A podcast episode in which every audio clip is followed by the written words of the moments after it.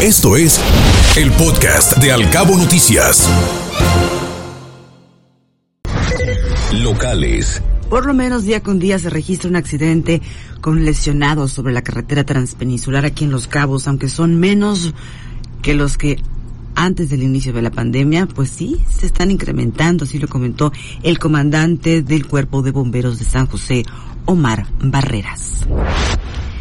Más de 100.000 crías de tortugas golfinas habrá al terminar la temporada aquí en Los Cabos y más de 100.000 crías. Se anticipa que el nacimiento de quelonios durante este 2022 será histórico.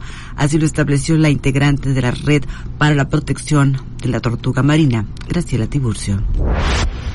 Sin motivación, simplemente es difícil retener el talento en las empresas. El cubrir los empleos es difícil, pero es aún más difícil mantener el talento en sus puestos laborales.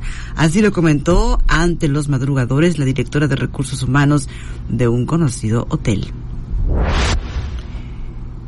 En otros ámbitos de la información, se ofertarán 1.300 vacantes en la próxima feria de empleo aquí en Los Cabos, empleos formales, con prestaciones y algunos con perfil profesional y de valor ejecutivo. Estarán disponibles este 22 de octubre en la Feria del Empleo en Cabo San Lucas. Y a la baja, afortunadamente, el índice de robos en Los Cabos según datos arrojados por la Mesa de Seguridad, octubre lleva una franca disminución en este tipo de delitos del fuero común, así lo dijo el presidente ejecutivo del Consejo Coordinador, Julio Castillo. El Ayuntamiento de Los Cabos requiere 220 millones de pesos para pagar los aguinaldos de 4.000 trabajadores. En estos momentos disponen de 110 millones de pesos y van por la recuperación de la cartera vencida del impuesto predial. Así lo dio a conocer el tesorero José Martín Talamantes. Obtendrá el gobierno de Los Cabos 7 millones de pesos generados por la regularización de carros chocolate.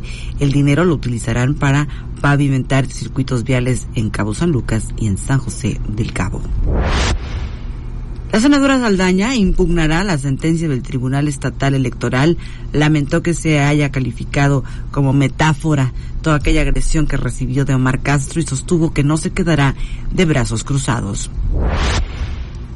Las escuelas de implementación del operativo Mochila pues van a decidir si se implementa justamente o no este operativo tan polémico. El gobernador mencionó que tras las amenazas e intoxicaciones que se registraron en algunas escuelas preparatorias ya se tomaron medidas internas y se investiga.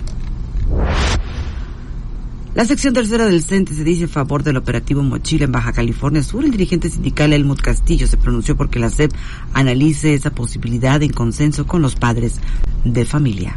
Escuche Al Cabo Noticias de 7 a 9 de la mañana con la información más importante de los cabos, México y el mundo por Cabo Mil Radio 96.3.